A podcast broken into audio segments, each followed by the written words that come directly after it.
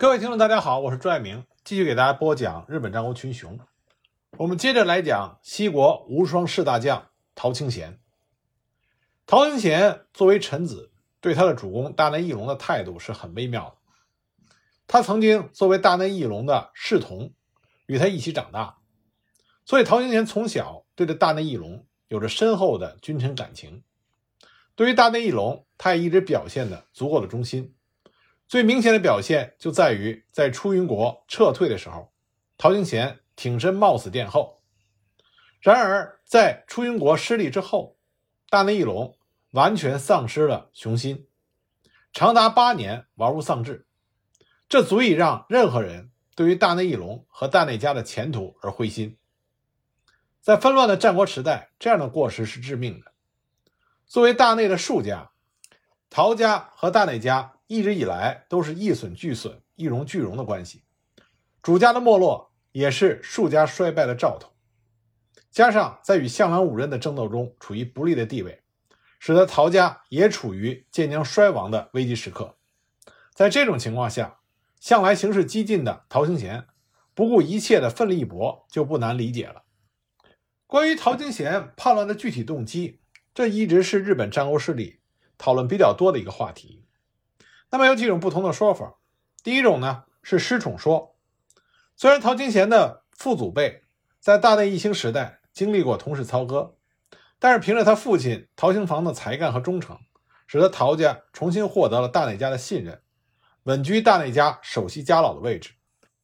这也使得陶清贤十九岁的时候就继任为家主，并且受到了重用。公元一五三九年，在他父亲陶兴房病逝。兄长陶兴昌早年战死的情况下，陶兴贤继任家主。对于陶兴贤，大内义隆给他的待遇甚至比他的父亲陶兴房还要优厚。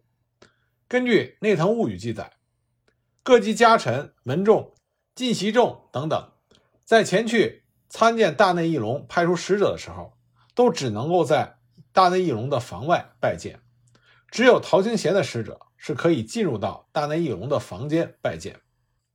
另外呢，还有史料提到，每当大内义隆和陶行贤会面之后，大内义隆一定会亲自送客，送到下一个房间为止。不过，公元一五四二年出云国远征失败之后，陶行贤的待遇和境况就发生了改变。作为武断派首领的陶行贤遭到了冷落。从出云国远征到大宁寺之变约九年的时间，只有背后神边城的一场重要战役。和主力军也是安邑国人众，陶行贤等大内本家的武将是在最后阶段才加入了作战，由此可以看见武端派在大内家的郁郁不得志，他们已经失去了展现实力的舞台。在这种危机意识下，武端派原来和陶行贤有矛盾的那些家臣们，选择了暂时与陶行贤合作，其中就包括与陶行贤不和的詹仲举。以及女儿被大内义隆收为养女的内藤兴盛，他们站在了陶清贤的一边，而不是与他们的主公大内义隆站在一起。那么还有一种说法呢，是从大内义隆的角度来说明为什么陶清贤会反叛。这种说法认为，大内义隆对陶清贤从来都是有所戒备，大内义隆是想用项梁五任来制衡陶清贤，不过项梁五任的表现过于软弱。项梁五任是在出云国远征失败之后，被大内义隆重用的。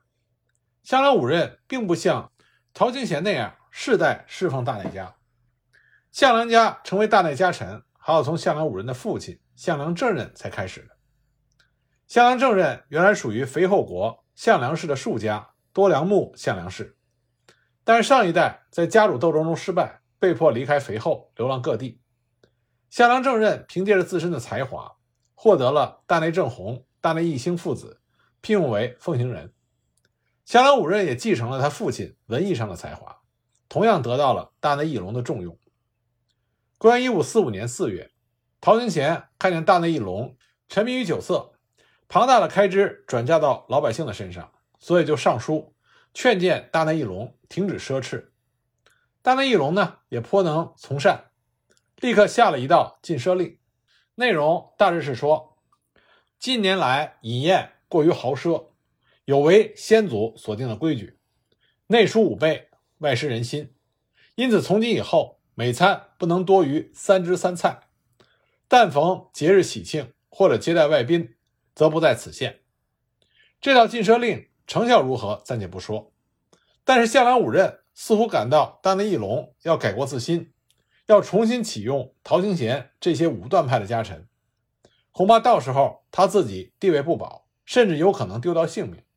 所以向良五任在五月份就剃发为僧，离开大内家，逃到肥后本家去了。武断派再次得势。但大内义隆始终没有忘记向良五任，一直写信说服向良五任回到大内家。结果向良五任在三年之后，也就是公元一五四八年，再度出仕大内家。研究大内历史的学者认为，向良五任再度出仕大内家是大内义隆的计谋，因为这段时间山重举不止一次的提醒大内义隆，要提防陶清贤不臣的举动。大内义隆虽然没有实际的行动去处分陶清贤，但是召回向良五任，目的就是要他去牵制陶清贤和武断派。另外，史料还提到，同年大内义隆收重臣内藤兴盛的女儿为养女，嫁给了毛利元就的嫡长子毛利隆元，这是为了拉拢内藤和毛利两家，以防陶行贤造反。然而，文治派并没有能够挽回劣势。陶行贤等武断派的声势反而更加的浩大，其谋反的传闻甚嚣尘上。向良五任在大内家待了两年，与陶行贤的关系越来越差。其中一个原因就是向良五任要求陶清贤将侵占而来的三百贯领地归还给东大寺。尽管向良五任曾经提出让自己的女儿嫁给陶清贤的长子化敌为友，但婚事谈不成。可想而知。陶清贤对向良五任的敌意甚深，甚至曾经试图要暗杀向良五任，结果迫使向良五任在公元一五五零年的九月再度出奔。那么在这期间呢？根据史料的记载，越来越有迹象显示陶清贤的反意。公元一五四九年正月，大内家臣麻生余次郎的手下小田村备前守被刺杀，原因是疑似因为察觉到麻生余次郎。参与了与陶清贤的密谋而遭到灭口。同年二月，毛利元就、毛利隆元父子为了准备婚事，前往山口城做客。期间，有人看见陶清贤的手下在半夜里携着文件箱出入毛利元就的住所。山政举和陶清贤也越走越近，传言说他参与了陶清贤的谋反。公元一五五零年二月，按照惯例要抽签来决定。兴隆寺二月大会的统筹人刚好抽中了陶清贤负责，因为担任统筹人就需要征集人手，这正好就给予了陶清贤叛变的机会。也就是这一年的九月十五日，按照惯例，大内义隆本来必须出席人臂神社和山口金八幡宫的例行祭拜，向良五任随侍在侧。有传闻指陶清贤计划要幽禁大内义隆主从二人。大内义隆连忙取消了参拜，改由家臣右田右京亮代为出席。第二天，陶清贤等人得知之后，赶紧向大内义隆澄清绝无此事，但却没有能够消除大内义隆的疑虑。当晚就有传言说，大内义隆派兵突袭了陶行贤的官邸，陶行贤固守官邸不敢出来。香兰五人就在这种剑拔弩张的气氛下再度出奔。经过吉田家的领地，再逃向了筑前，受到了筑前守护代山星运的保护。期间，香兰五人上书给大内义隆，托出了陶行贤密谋造反的事实。这份资料叫做《向良五任申状》，收录在毛利家文书之中。在这封书信中，向良五任明言陶行贤的野心，还列举了陶行贤谋反的具体事例。向良五人在筑前逗留了几个月，在第二年，也就是公元一五五一年正月，回到了山口，第三度出使大内家。但这一次的气氛相当的恶劣，双方的矛盾已经没有了化解的可能。在八月，在陶清贤举兵之前，向良五任再次出奔，同样经过石见吉见家，逃到了筑前。这一次是他最后一次出奔。那么，关于陶清贤反叛，还有一种黑幕说。这边就牵扯到大友家。大友家是北九州的强力大名，一百多年来与大内家时敌时友。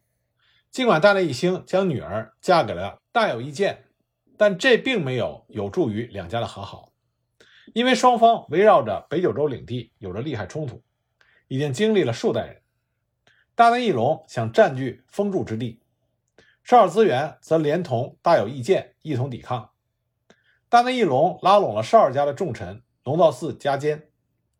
令少尔资源失去了反抗力量。大内义隆在公元一五三五年取得了大宰大二职位之后，大有义建也失去了作战的立场。那么后来就与大内家和睦。大有家一直垂涎于大内家在北九州的领土，这是世人皆知的事情。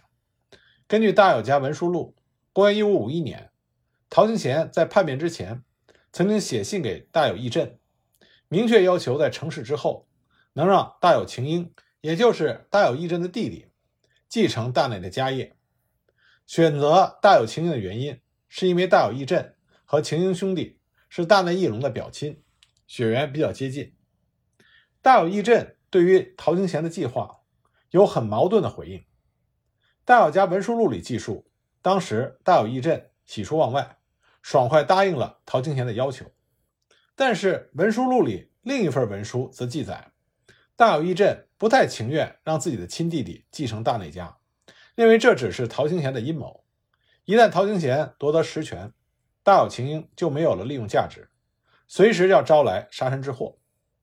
反而是大有晴英很雀跃，认为能够担任乱国的大将是武门的荣耀，所以大有晴英昂然地前往山口，做陶清贤的傀儡，并且还赐了偏会给陶清贤。也从这个时候开始。陶清贤从他原来的名字陶龙房改为了陶清贤，大有晴英自己也改了名，叫做大内义长。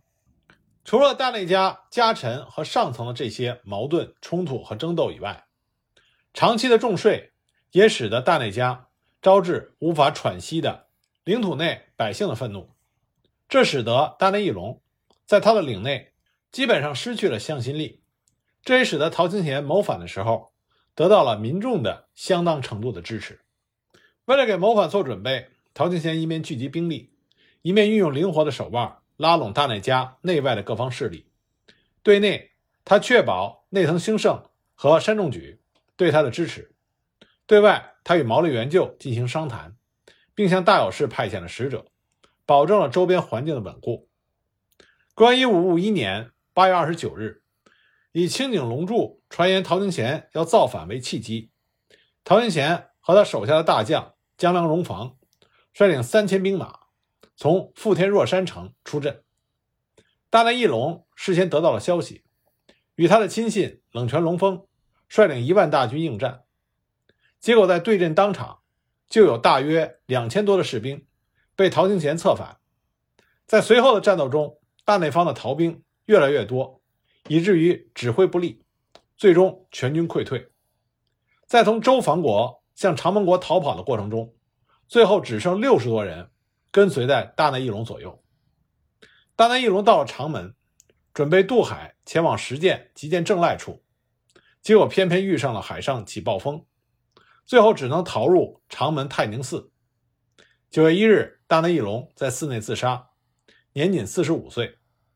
一同殉死的。还有冷泉龙峰、冈部龙井等人，而陶清贤的死对头香兰五任在事前已经得到消息，逃亡到了筑前的山星运处。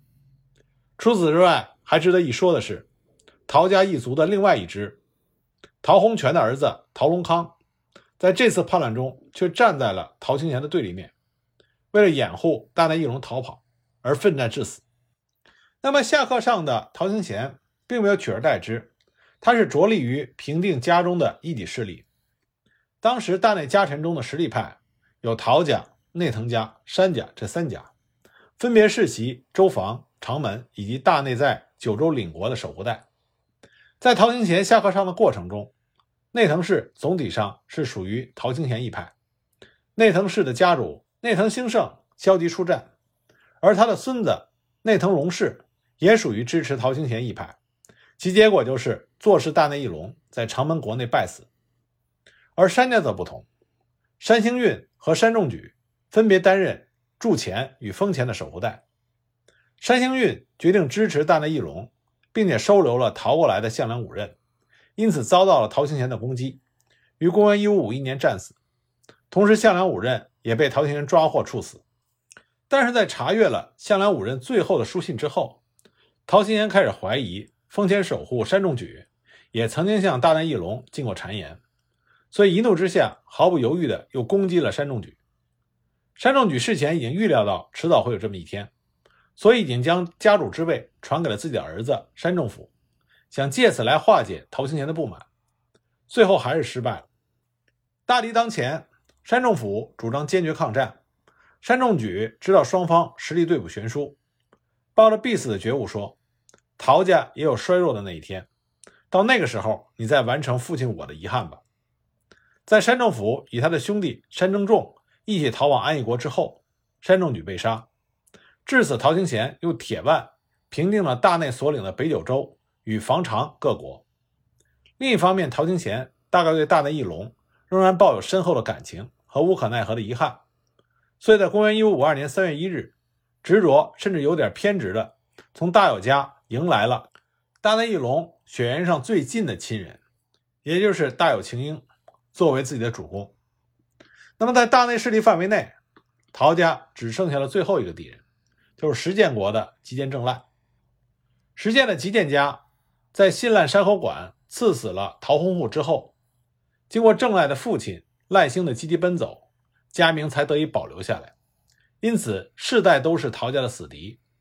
到了吉见正赖这一代，吉见家再度成为西石建的强大豪族，而吉见正赖。也娶了大内义隆的姐姐为正室，因此大内义隆在战败之后，就是准备从长门渡海逃到吉见家。公元一五五三年十月，吉见正赖正式宣布从大内家独立，随后击败了来犯的陶军。次年，也就是公元一五五四年三月一日，陶行贤在山口城集结了一万三千人的兵力，亲自出征，对吉见市展开了长达五个多月的攻击。另一方面，也遇到了吉见正赖步步为营的顽强抵抗。五月十一日，背后的毛利元就开始对大内家的左东银山城展开了攻击。到了八月，石建国诸城大部分已经陷落，待援无望的吉见正赖不得不于二十三日以幼子广赖为人质，与大内家议和。另一方面呢，面对吉见正赖一直战斗到底的决心，再加上受到毛利家背后的攻击。陶行贤也是进退两难，所以就趁此机会与吉见氏达成了和议。陶行贤这时候也意识到毛利家、毛利元就这才是他目前最大的敌人，所以他停止了下一步的军事行动，开始集中军力休整士气，准备对毛利家进行讨伐。就这样，陶行贤和毛利元就这两位曾经的盟友，现在的势均力敌的对手，将展开一场双雄会。这场龙争虎斗，最后谁胜谁负？下集我再继续给大家讲。